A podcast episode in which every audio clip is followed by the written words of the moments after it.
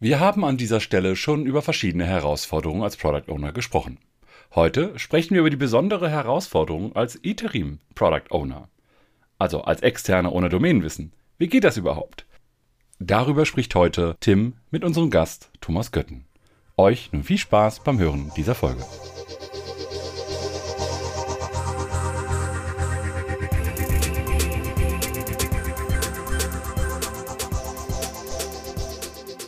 Nicht immer kann die Product Owner Rolle intern besetzt werden. Und dann passiert es halt immer häufiger, dass Firmen sich extern versorgen, sprich Product Ownerin oder Product Owner als externe Person temporär mit einem Projektauftrag zu versorgen und ja, PO von extern holen. Geht das überhaupt? Darüber wollen wir heute mal sprechen mit einem, der genau so ein Geschäftsmodell fährt. Ja, und wenn ich sage, jemand, der sich damit auskennt, dann begrüße ich an meiner Seite hier heute als Gast ganz herzlich Thomas Götten. Hallo, lieber Thomas. Hallo, Tim. Vielen Dank für die Einladung.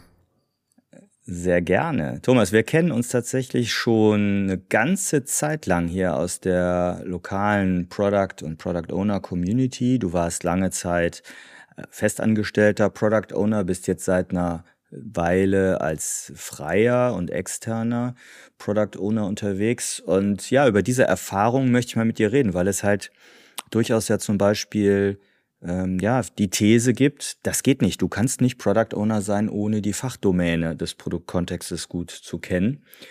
Äh, und über die These wollen wir heute mal sprechen. Aber bevor ich jetzt äh, anfange, über dich noch mehr zu sagen, Thomas, am besten stellst du dich selber mal kurz vor. Wer bist du, was machst du und woher kommst du? Erzähl mal. Ja, sehr gerne.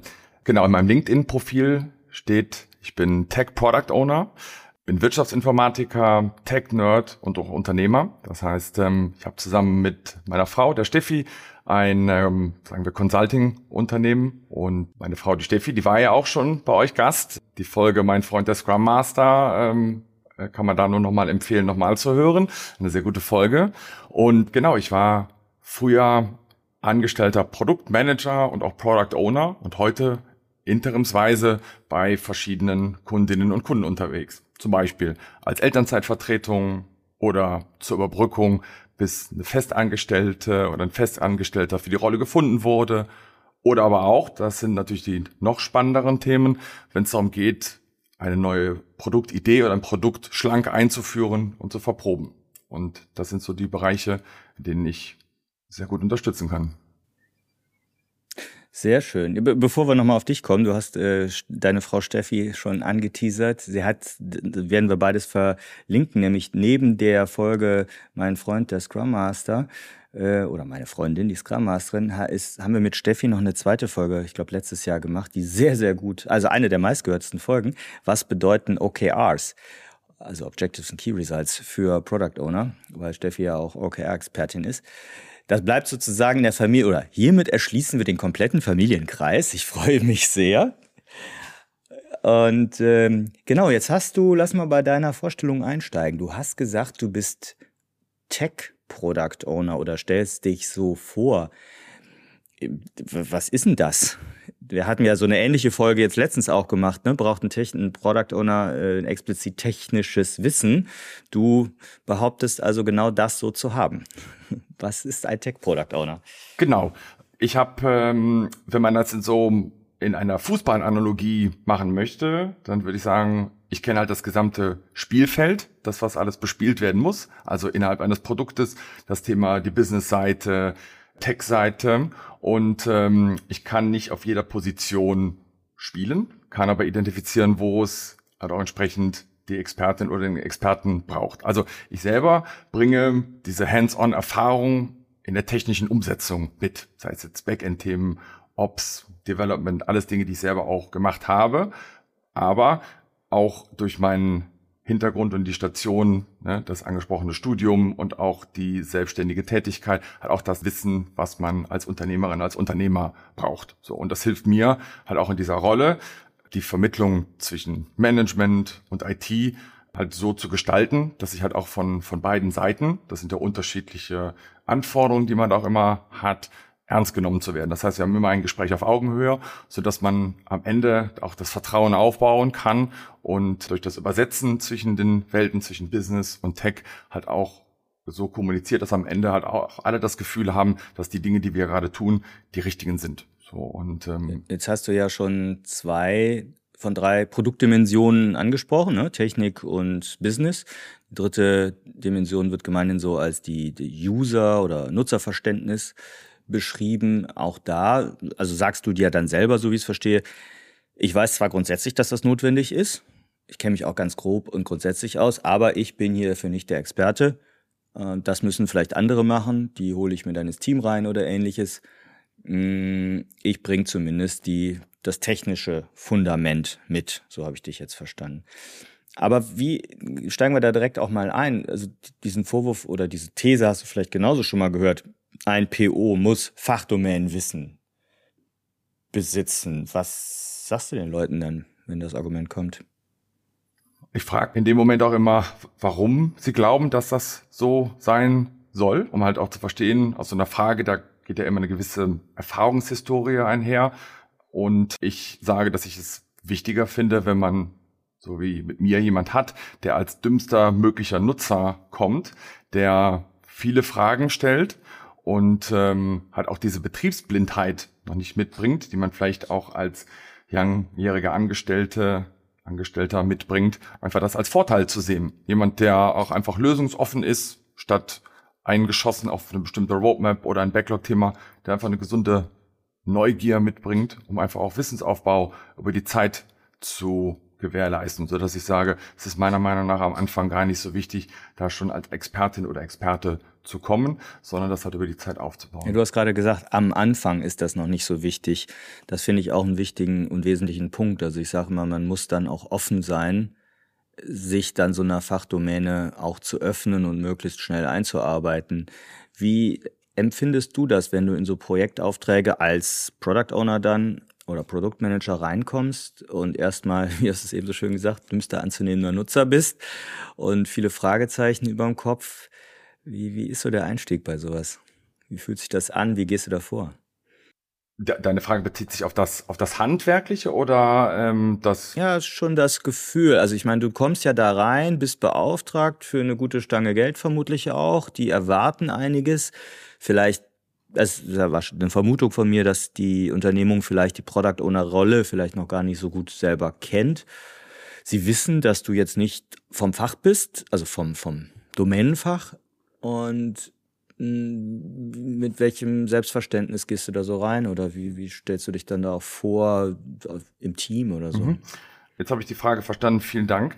Die, ähm, der, der Vorteil, den ich in dem Moment da mitbringe, nämlich mich von vornherein auch jetzt nicht als die Expertin oder Experte darzustellen, sondern einfach zu sagen, ich bringe das wichtige Wissen über die Methodiken mit, das, was wir brauchen und äh, entsprechend Erfahrung aus anderen Projekten ist aber am Ende ein Vorteil, weil mich damit halt auch die Leute auch implizit mehr unterstützen, wenn es darum geht, halt auch dieses Wissen aufzubauen. Das heißt, ich identifiziere, ne, im Sinn einer Stakeholder-Matrix, wer sind jetzt die Leute, mit denen ich mich umgeben muss, ja, die ich informieren muss, die aber auch äh, mitreden im Produkt und aus diesen Gesprächen heraus halt zu identifizieren, was was braucht es? Also was das Wissen, wo ist auch das Wissen so tief bei den Leuten, um sie halt auch als Expertin oder Experte dazu zu holen Genau. So das halt heißt, du gehst auch direkt aktiv auf die anderen Teammitglieder oder gerade die fachlichen Wissensträgerinnen drauf zu und sagst, hier, ich, ich bin nicht vom Fach, ihr müsst mir helfen, wir müssen zusammen? Oder wie stelle ich mir das vor?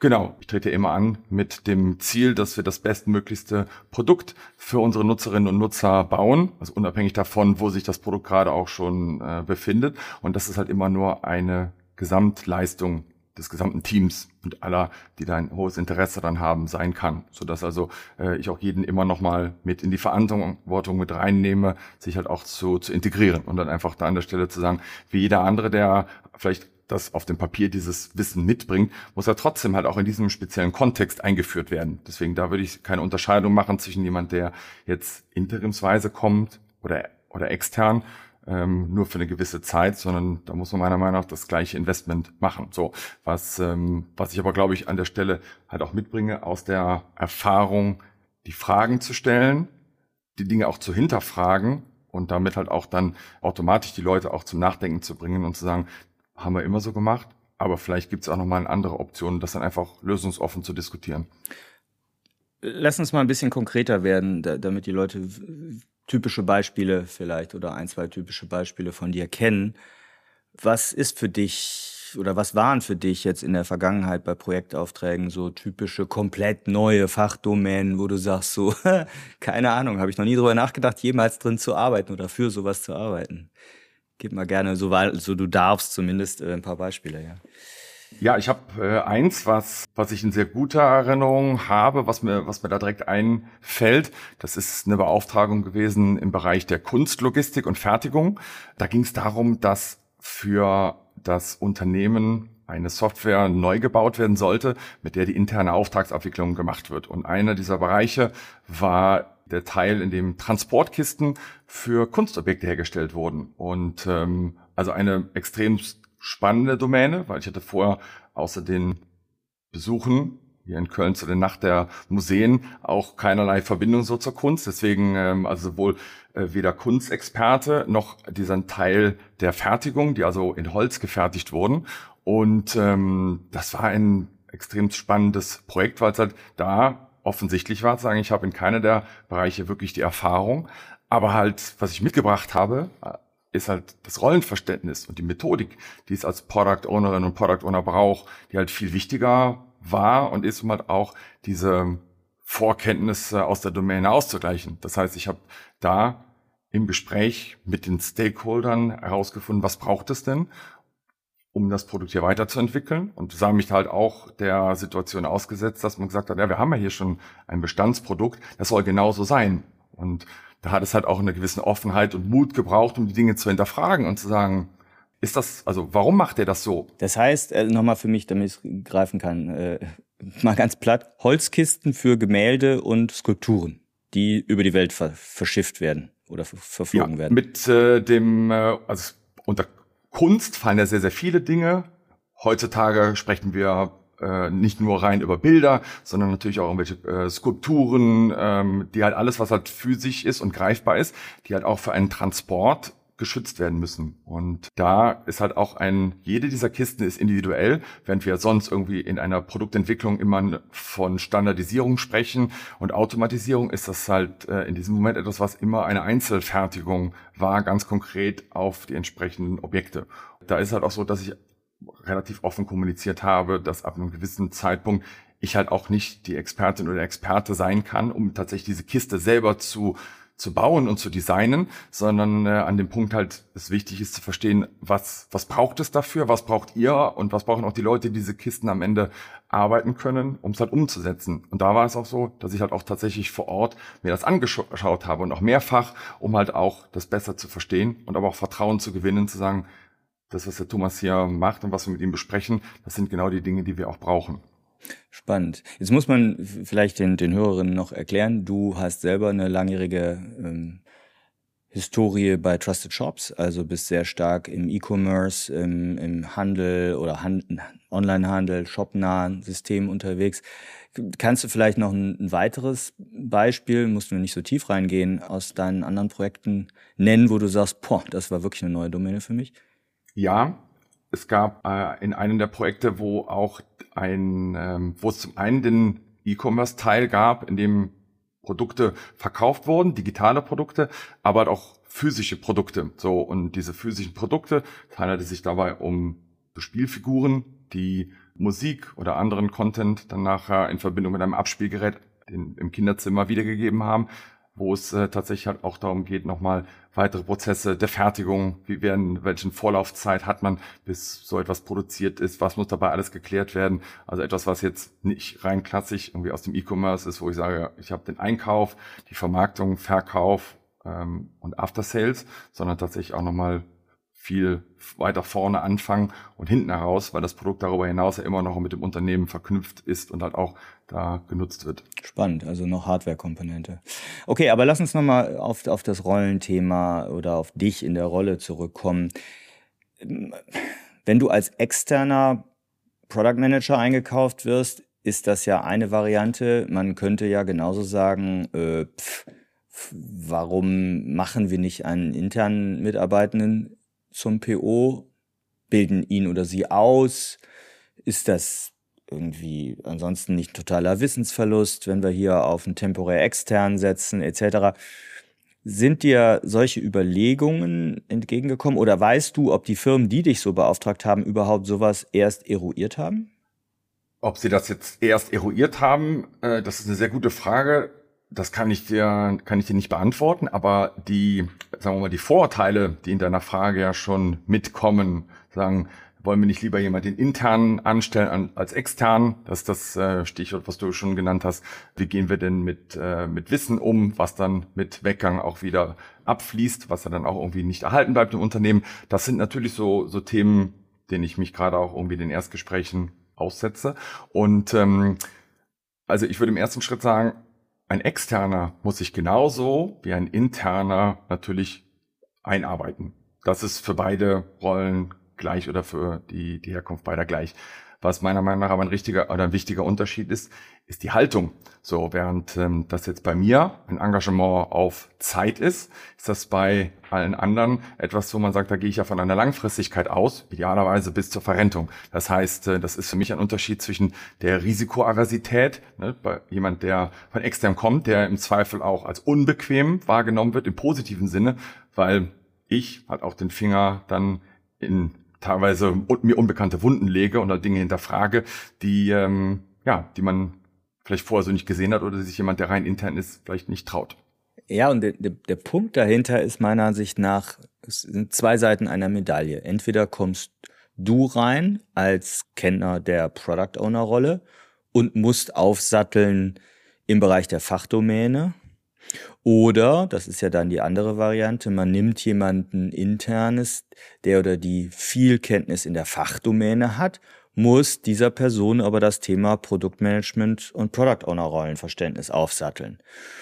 Man könnte jetzt sagen, ja, Henne-Ei-Problem, linksrum oder rechtsrum. Äh, ich habe da persönlich auch eine klare Meinung. Vielleicht haben wir einen Bias als Externe, ja klar.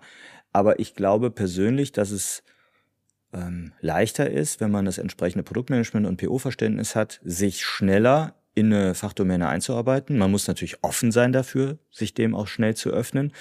Vielleicht würde ich eine kleine, also kleine Abstriche würde ich vielleicht im regulierten Umfeld machen, äh, wo, wo es sicherlich noch schwieriger ist da, also wo im Endeffekt komplette Fachausbildungen ähm, vielleicht auch notwendig sind. Aber ich hätte jetzt auch die These, dass wenn ich, das ist nicht mein Geschäftsmodell, ne, aber wenn ich jetzt äh, mal wieder in eine operative Product Owner oder Produktmanager Rolle gehen würde, dass ich nicht bange wäre vor irgendeiner Fachdomäne, ne, die mir auch unbekannt ist, weil ich glaube, dass wir mit dem Methoden-Know-how quasi auf alles aufsatteln können.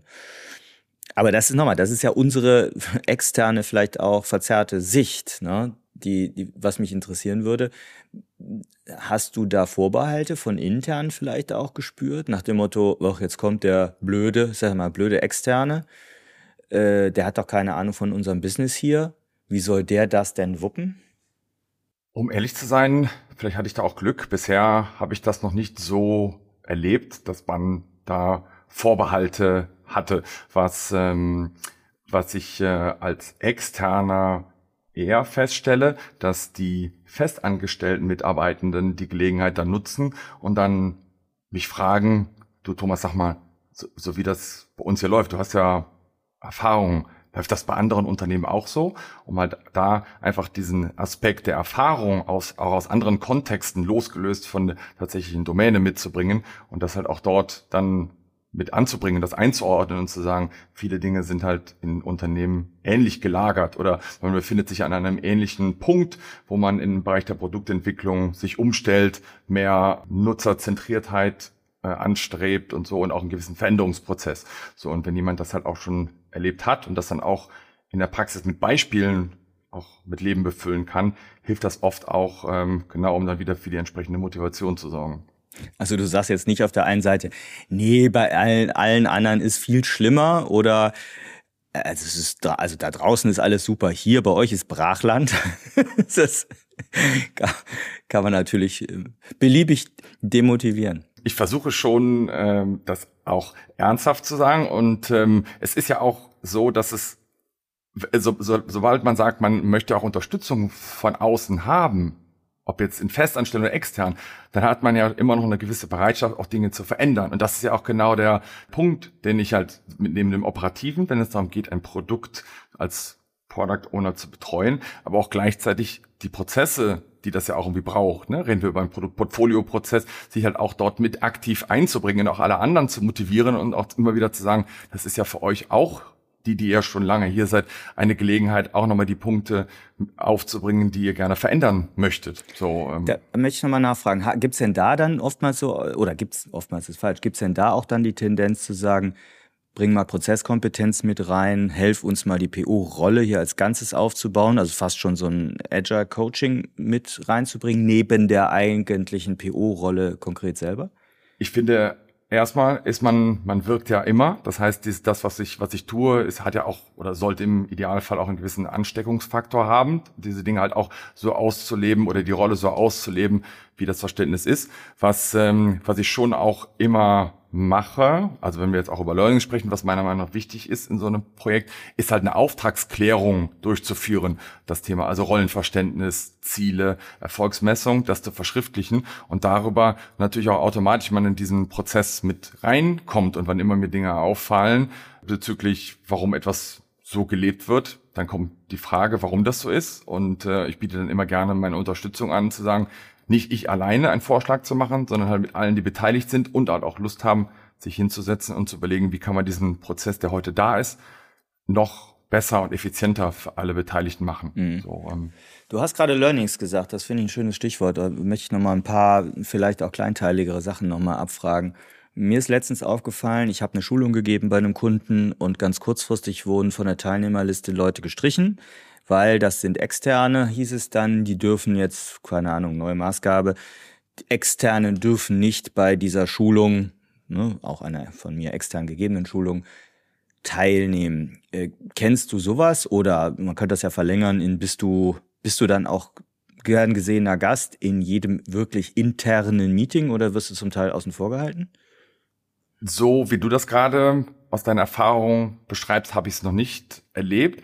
Ich habe das aber auch schon gehabt, dass Meetings angesetzt waren, gerade auch in einem Unternehmen, wo sehr, sehr viele an der Produktentwicklung mitarbeiten, wo ich dann festgestellt habe, ich wurde nicht eingeladen dazu. Und, Als ähm, Product Owner, schön. Genau, so. ähm, und ich dann, ähm, vielleicht ist das auch eher so eine Typsache, dann halt auch tatsächlich aktiv die Leute anspreche und sage, war das eine bewusste Entscheidung? Und wenn ja, warum, um es noch besser zu verstehen? Und ähm, ist dann auch das eine oder andere Mal schon vorgekommen, ist, ach, haben wir einfach nur vergessen. So, ähm, was glaube ich jetzt weniger daran liegt, dass man extern ist, sondern wenn man halt eh auch einen stressigen Tag hat und auch viele Leute, an die man denken muss, dass man da auch einfach mal jemanden irgendwie übersieht. So und ähm, ich persönlich sage aber auch immer, wann immer das so, ob jetzt witzig gemeint im Austausch mit den Festangestellten irgendwie passiert, weil man zu sagen, ich mache keine Unterscheidung, ob ich hier intern oder extern bin. So für mich das ist so auch eine der wichtigsten Learnings. Es macht total Sinn, egal wie lange so eine Beauftragung ist. Man, man beauftragt ja immer erstmal initial für einen Zeitraum, drei bis sechs Monate, sich halt nicht nur in diesem Produktabteilungsbereich einzukapseln, sondern auch rauszugehen, mit Anwenderinnen, Stakeholdern, Beziehungen aufbauen und so. Deswegen, das ist meiner Meinung nach das, was sich immer lohnt, egal wie lange so ein Auftrag ist, weil da sind wir dann wieder bei dem Thema Methodik und Rollenverständnis eines POs oder eine PO, das gehört dazu, diese Beziehungen aufzubauen und dafür zu sorgen, dass man halt sichtbar wird und halt auch als Expertin oder Experte für ein Produkt oder Ansprechpartner wahrgenommen wird.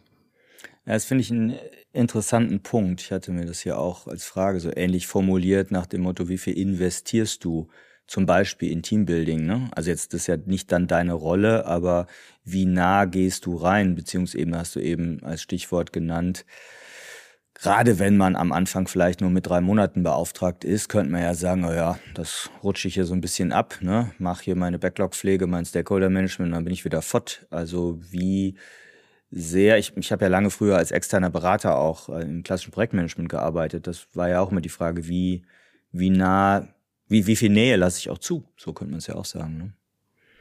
Ich glaube, das ist individuell, also wie ich es handhabe und wie ich auch glaube, dass es richtig ist, ist zu sagen, entweder 0 oder 100. Dazwischen gibt's nicht. Das heißt, für mich ist so ein Engagement auch komplett voller Einsatz und sich auch komplett da reinzuhängen und sich auch um diese Dinge zu kümmern. So, da mache ich keine Unterscheidung. Ich gucke nicht darauf zu sagen, oh, ich zähle nicht die Tage, ganz im Gegenteil. Es ist ja auch immer dann äh, die Bewerbung auf Gegenseitigkeit, zu sagen, vielleicht das Engagement darüber noch zu erweitern. So, ähm, das finde ich ist so ein wichtiger, wichtiger Punkt. Wie lang, äh, guter Punkt. Wie lange sind so in Summe dann die üblichen Laufzeiten bei dir? Gibt es da Muster, dass man sagt, naja, meistens hat es dann, keine Ahnung, ein Jahr, anderthalb, zwei oder nur ein halbes Jahr? Ja, tatsächlich gedauert? ist der, der Durchschnitt äh, dann äh, zwölf Monate, die so eine Beauftragung dann nachher wird. Also wir fangen immer klein an, das finde ich auch äh, in Ordnung, also klein im Sinne von sechs Monate. So eine gewisse Zeit braucht es ja auch, um sich zurechtzufinden. Stakeholderin, Stakeholder zu identifizieren, äh, den Ist-Zustand von Prozessen auch äh, irgendwie aufzunehmen. Das heißt, äh, zu glauben, dass man innerhalb von einem Monat irgendetwas ja, so verändern oder bewirken kann, ist, glaube ich, utopisch. Deswegen man, ist es in der Regel so, dass wir mit sechs Monaten anfangen und äh, dann halt anhand der Ziele, die wir uns vorgesetzt haben, zu sagen, woran wird denn auch mein Erfolg gemessen, das halt zu sagen, haben wir das erreicht, was sind vielleicht auch neue Ziele oder auch neue Kenntnisse, die wir gewonnen haben zur Unterstützung, wo ich halt auch mal weiter reingehen kann, losgelöst von dem initialen Auftrag. Und, und daran anschließend, was wäre so die Zeit, wo du sagst, ne, fehlende Fachkompetenz, äh, Fachdomänenwissen haben wir ja gesagt, du kommst rein ohne Fachdomänenwissen. Was würdest du sagen, durchschnittlich, wie lange braucht's, um sich sozusagen fachlich zu Hause zu fühlen in so einem, was war das, Kunstlogistik-Umfeld? Ich hatte den Eindruck, nach eineinhalb Monaten schon so sicher zu sein, dass ich halt auch den Gesprächen, die sie intern führen, so weit folgen zu können, um zu wissen, was ist denn hier gerade die Herausforderung, wo sie, wo sie stehen. So, ähm, weil, also warum ist das jetzt, also ich empfinde das als, als schnell, wenn man einmal nochmal sich vor Augen führt, dass es ja auch viel anderes gibt drumherum, worum man sich einfügen muss, ne? Mit welchen Leuten, welche Termine, was ist wichtig, mit wem unterhalte ich mich hier. Und ähm, deswegen ist das mit anderthalb Monaten insofern auch äh, durchaus zügig, weil man damit halt auch dann ähm, ja auch schon hat beweisen können, ich komme in das Thema rein. Weil ich weiß ja umgekehrt, wo muss ich mich nicht drum kümmern? Das Handwerkszeug, wie wird ein Produktbacklog gepflegt, aufgesetzt. Das Thema, wie arbeite ich eine Vision und solche Dinge, das sind ja alles Handwerkszeug, das bringe ich ja mit. Oder wie Technik funktioniert. Aber dann ganz konkret sich nur auf das zu fokussieren und zu sagen, okay, hier, das ist das Wissen, das brauche ich, um hier noch einen besseren Job zu machen. Und da knie ich mich dann auch rein. Ja, ich glaube, wichtig ist dann, dass, dass man dann nach zum Beispiel sechs Wochen, wie du sagst, die richtigen Fragen stellen kann oder tief genug drin ist, zu sagen, ich brauche jetzt Informationen da und dazu. Wer kann mir die liefern? Und damit Fragenqualität ist vielleicht das Stichwort. Du hast jetzt gerade Product Backlog angesprochen. Das ist ein weiterer Punkt, den ich mir hier aufgeschrieben hatte. Hm, du hast gesagt, dass du auch temporär reinkommst als ähm, Schwangerschafts- oder Elternzeitvertretung nach Kündigung im Übergang. Das klingt danach, dass du auch so ein Product Backlog in beliebiger Größe erbst. Also du kommst dahin und sagst, guten Tag, hier ist Ihr Agile DevOps, Ihr Jira etc. Oder wahrscheinlich wirst du geduzt, Thomas, hier ist dein Backlog. Have fun. So, ich sage in den Trainings immer, äh, dein Backlog ist als Product Owner dein allerwichtigstes, sehr konkretes Werkzeug. Also als Instrument, so wird es oder wird es ja auch ähm, als Artefakt beschrieben in Scrum. Das musst du im Griff haben gebe ich den POs immer mit auf, die, auf den Weg. Also lass dich nicht so hin und her schubsen vom Backlog und vor allem zeig nicht deinen Teammitgliedern, dass du irgendwie ein Item, Product Backlog Item aufmachst und sagst, was ist das denn hier? Kenne ich nicht. Das heißt ganz konkret, wie, wie lernst du dein neues, schon bestehendes, vielleicht viel zu großes Product Backlog kennen? Und wie gehst du daran?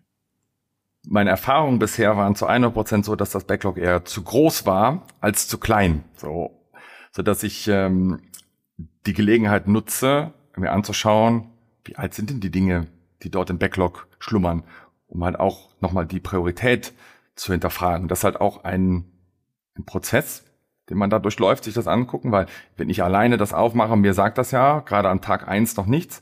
Das heißt, dieses, wir nennen es mal Aufräumen, ist etwas, was halt gemeinsam mit dem Team und den Stakeholdern passiert.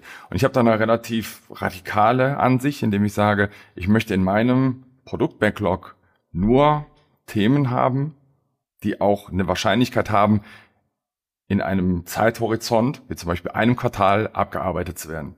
Alles andere, wenn das wichtig ist, kommt das nochmal wieder. Das ist Backlog, ich sehe das ganz häufig, ist einfach eine Ansammlung von großen und kleinen Sachen und man nachher wirklich viel mehr Zeit darauf aufwenden muss, sich dieses Ding durchzukämpfen, ohne dass man tatsächlich das so noch sieht, wo ist jetzt der Mehrwert, indem ich das so aufnehme. Was machst du dann mit den Sachen? Schiebst du die in eine Ideenliste oder löschst du die oder blendest die über Filter Die werden gelöscht. Machst du das ganz praktisch? Ich glaube daran, dass wenn etwas wichtig genug ist, kommt es wieder. So, und ne, wenn wir darüber sprechen, das heißt, Moment, da muss ich nochmal rein. Das heißt, du kommst als externer PO rein und ich sag mal, innerhalb des, der ersten Woche löscht du große Teile des Backlogs. Ich beantworte das in einem Jahr, dann lassen wir eine dramaturgische Pause, um zu sagen, das wächst ja nicht allein nur auf meinen Mist, sondern ich komme da rein, wir gucken uns die Dinge an und dann frage ich, ich habe hier was, das ist anderthalb Jahre alt. Warum ist das noch nicht gemacht worden und ist das heute immer noch genauso wichtig? So, und wenn da sich auch die, in der Regel ist es so, man kann sich dann nicht mehr dran erinnern, was damit gemeint war, ne, weil gerade wenn etwas im Backlog aufgenommen wird, ist es ja im ersten Moment, kann es ja nur ein Einzeiler sein, sehr abstrakt, muss dann nicht komplett irgendwie ausgefüllt sein, sodass also dieses Löschen, und das ist das, was ich den Leuten dann auch immer zeige und sage, es geht ja nichts verloren, außer dass mal irgendjemand die Idee hatte, wir können ja noch einen weiteren Button einfügen oder wir können einen neuen Report für irgendwas bauen. Das heißt, es geht ja nicht wirklich Wissen verloren. Also, und diese Entscheidung, was kommt weg und was nicht, fälle ich nicht komplett alleine. Ich bin nur derjenige, der die unangenehmen Fragen stellt und dann im Zweifel, wenn wir sagen können, wir können uns nicht für ein Jahr durchringen, dann zu sagen, nein. Dann kommt's halt weg. Mhm. So. Das ist halt. Das finde ich cool. Ja, ja. Dankeschön. Das ist ähm, auch eine unpopuläre Meinung. Und ähm, ich habe aber auch da schon die Erfahrung gemacht, dass manchmal muss man die Dinge auch mal vorleben, weil aus den Gesprächen, die sich dann auch irgendwie mit äh, anderen Product Ownerinnen und Product Ownern ergeben, die dann, wenn sie so das mitbekommen, auch schon mir signalisiert haben, ich finde das gut, ich würde mich das nicht trauen. Und dann habe ich gesagt, aber warum denn nicht? Weil es geht ja nichts verloren. So, und ähm, wenn man dann mitbekommt, und das habe ich tatsächlich auch so schon erlebt, dass jemand dann auch gesagt hat, ja, ich nehme das nicht auf, weil das mache ich jetzt in den nächsten drei Monaten nicht. Ist natürlich mein Herz aufgegangen, weil ich ja glaube, dass das die richtige Herangehensweise ist und so. Ähm, und es bleibt halt mit einem aufgeräumten Backlog mehr Zeit dafür, auch sich um die Dinge wirklich auch zu kümmern, die relevant sind, das auch immer wieder zu hinterfragen. So. Das wäre ja eigentlich nach dem aktuellen Scrum Guide, also der ja, ziemlich genau vor drei Jahren rauskam, wo da wurde ja das Product Goal eingeführt und da steht ja so im, im, im Sinne drin, ein Product Goal ist ein Commitment aufs Product Backlog und wenn man so will, sämtliche Einträge im Product Backlog müssen auf das Product Goal einzahlen. Ne? Boah, große Forderung, habe ich so vielleicht in der Reihenform auch noch nie gesehen. Aber und jetzt kann man sich darüber streiten, was für einen zeitlichen Horizont das Product Goal hat. Da hat sich die Community noch nicht so richtig für entscheiden können, würde ich mal behaupten. Aber ich persönlich bin sowas bei drei bis sechs Monaten auch dabei. Dann würde das ja zu dem passen, was du sagst. Ich würde aber nochmal das Thema mit dem Löschen insofern, also Product Backlog Items löschen, aufgreifen und erweitern. Hm, Rechte und Pflichten eines internen Product Owners versus Rechte und Pflichten eines externen temporären POs.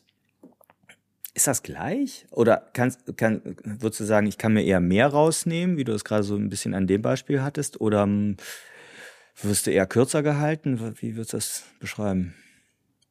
Ich nutze das für mich als Gelegenheit, um nicht nur für die reine Beauftragung, nämlich zu sagen, hier ein gewisses Produkt oder einen gewissen Bereich des Produktes äh, mit zu verantworten und weiter nach vorne zu treiben, sondern halt auch mit der Erfahrung, sich aktiv mit einzubringen in die Themen, die dann äh, oft auch im Unternehmen sind, wie Agilität, Zusammenarbeit, Leadership etc., so dass ich ja sage, die es sollte meiner Meinung nach keine Unterscheidung geben in der, im Rollenverständnis, ob jemand intern oder extern ist. Habe ich bisher auch so noch nicht wahrgenommen, dass das zumindest bei meinen Beauftragungen so war. Ich finde es aber auch wichtig, dass wir halt sagen, was können wir darüber hinaus noch, noch tun? Und deswegen, da unterstütze ich halt auch sehr gerne, dort reinzugehen.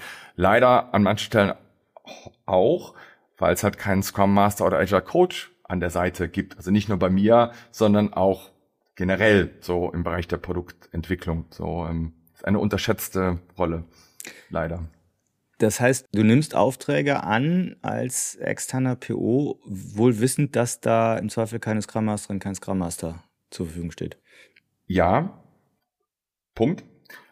Für mich ist es dann in dem Moment natürlich auch wichtig und deswegen da sind wir äh, auch wieder an dem Punkt, den ich gesagt habe, Auftragsklärung, das auch zu verschriftlichen und zu sagen, was ist genau das, woran ihr nachher auch meinen Erfolg messen werdet. So, weil wenn es darum geht zu sagen, hier ähm, agile Prozesse aufzusetzen. In der Zeit, in der ich das tue, ja, wieder das Thema von Priorisierung, kann ich halt mich nicht um das Thema Produkt weiter kümmern. So, deswegen ist wichtig, das im Vorfeld irgendwie zu klären. Aber gerade wenn es kein Scrum Master, keine Scrum Masterin gibt, dann da halt trotzdem auch mit zu unterstützen, weil die, die Artefakte, die wir haben und die, die Rolle und das, was gemacht wird, ist ja trotzdem wichtig, um halt auch als Team zu funktionieren, so dass ich sage, es ist vielleicht eher für mich die Chance, halt auch durch das an konkreten Beispielen festzumachen, dafür zu werben, dass es jemand braucht, der diese Rolle ausfüllt, weil es das Team noch weiter nach vorne. Ja, das festzuhalten finde ich sehr wichtig. Wir haben da ja mal die Folge zu dem, unter dem Stichwort organisatorische Schulden gemacht. Die werde ich auch nochmal verlinken in den Show Notes und im Blogpost.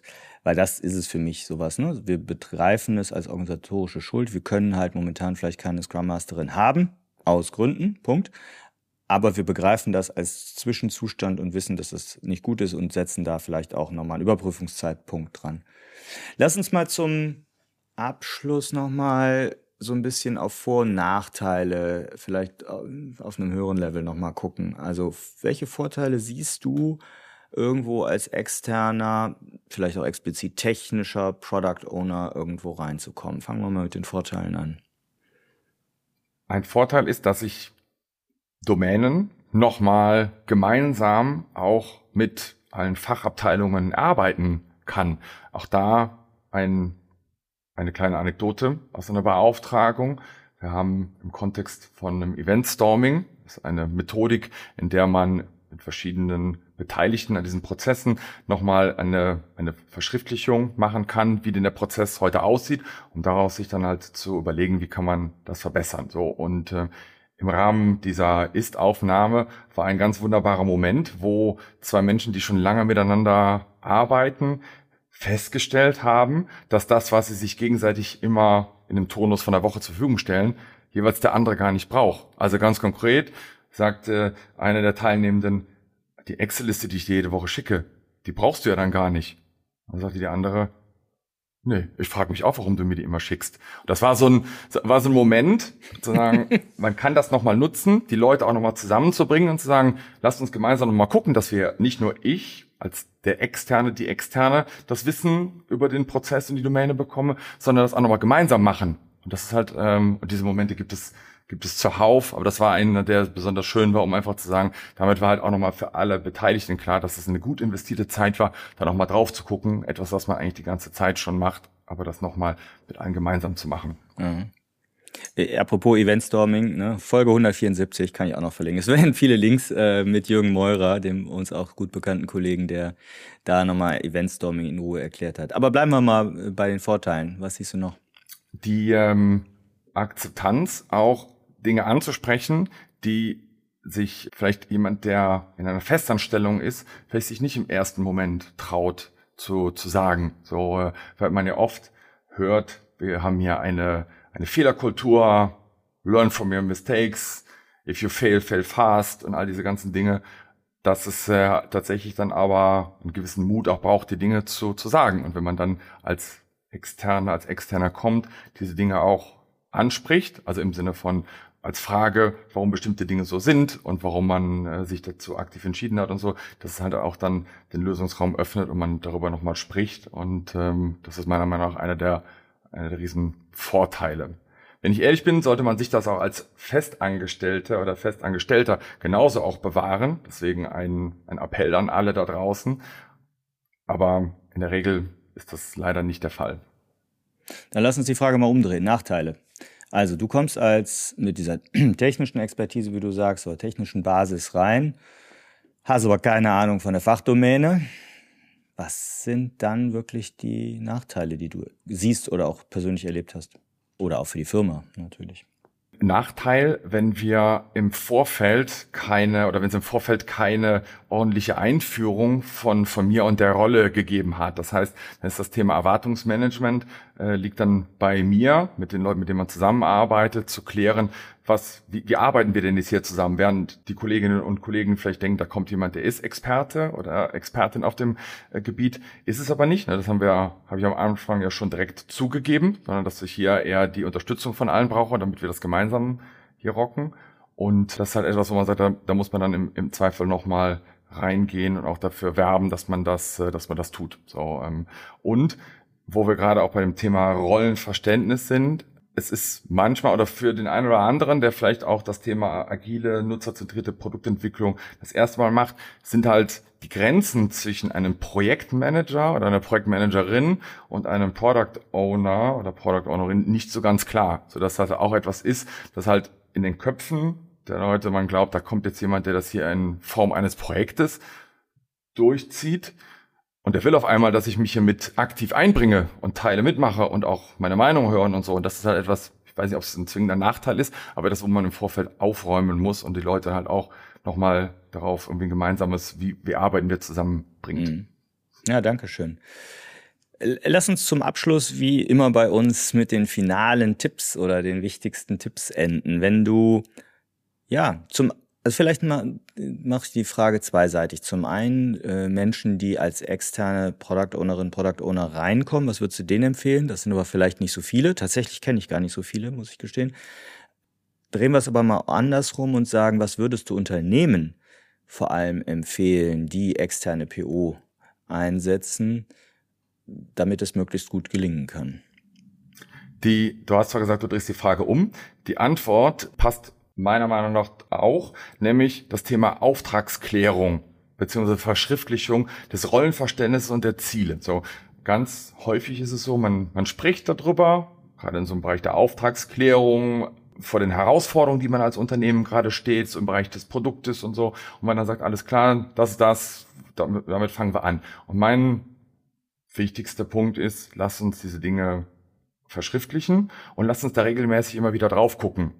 Deswegen, das würde ich umgekehrt auch genauso im Unternehmen empfehlen, dass zu sagen, liebe Externe, liebe Externer, das, was wir besprochen haben, fass das mal in deinen Worten zusammen, was du verstanden hast, was jetzt hier dein Auftrag ist. Weil umgekehrt mache ich es proaktiv auch, schreib das auf und sage, guck mal, das ist das, was ich verstanden habe, ist auch das, was ihr wollt. Und dann haben wir etwas, über das wir diskutieren können. Und so nähert man sich auch tatsächlich dem an, was man tatsächlich auch ja, leisten soll. Und ähm, dann ist es nochmal ein Unterschied zu dem, zu, das man sich, zu dem man sich unterhalten hat und zu sagen, das ist das, was wir glauben, was wir als Unternehmen brauchen. Dafür holen wir dich.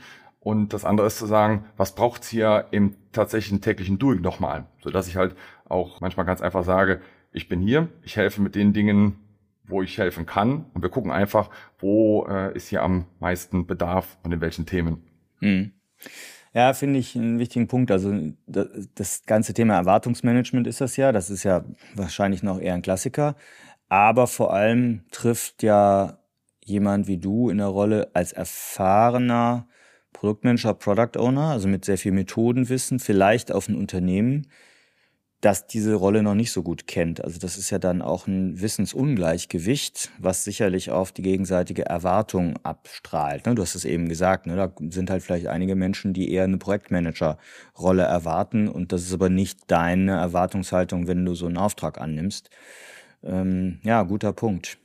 Ich würde Vielen gerne, Dank. ich würde gerne ja. etwas ergänzen, nämlich äh, das ist auch einer der der Vorteile, wenn man sich jemand von extern reinholt, dass man dann vielleicht auch, wenn wir diesen Weg der Auftragsklärung, Verschriftlichung von einem Rollenverständnis, Ziele, so das kontinuierlich machen, dass man dann halt auch nach einer Zeit halt auch feststellt, okay, das, was wir initial ja eigentlich gedacht haben, was wir brauchen, eine Product Owner oder ein Product Owner, ist gar nicht das, was wir brauchen, sondern wir brauchen hier, und meiner Meinung nach gibt es äh, auch die äh, Legitimation für diese Rolle Projektmanagerin, Projektmanager, vielleicht brauchen wir in diesem Kontext einen Projektmanager, eine Projektmanagerin. Und dann ist es ja auch etwas, was man über diese Zeit herausgefunden hat, mit dem man dann halt auch weitergehen kann. Ne? So wie wir sonst halt auch im Bereich Produkt sagen, wir gehen mit einer äh, Hypothese raus, wir haben bestimmte Annahmen, wir validieren das und dann gucken wir am Ende, ob sich das genauso auch bewahrheitet hat. Und das ist meiner Meinung nach das, was man auch mit der ähm, Beauftragung von extern genauso machen kann. Da nochmal eine Motivation Richtung der Unternehmen, das einfach auch als Chance zu nutzen, das, was man so hat,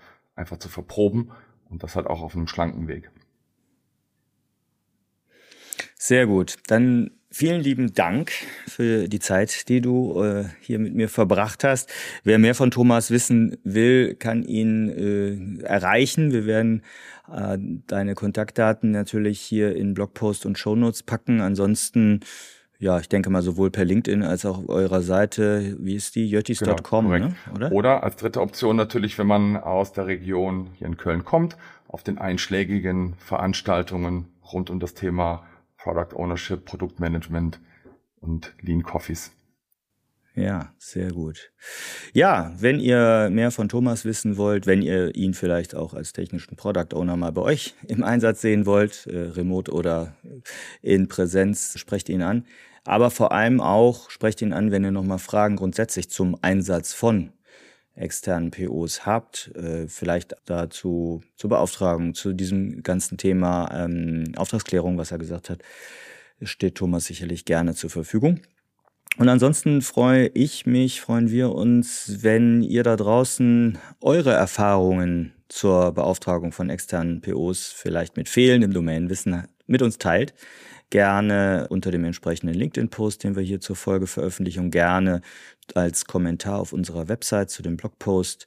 Wir freuen uns auf eure Erfahrungen mit dem Einsatz von externen als Product Owner.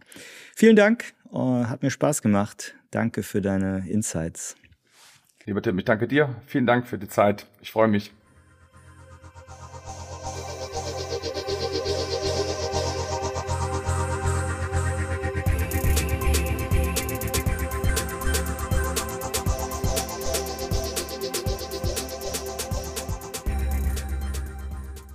Für weitere Informationen rund um Veröffentlichungen und Events der Produktwerker folgt uns auf Twitter oder besucht unsere Website unter produktwerker.de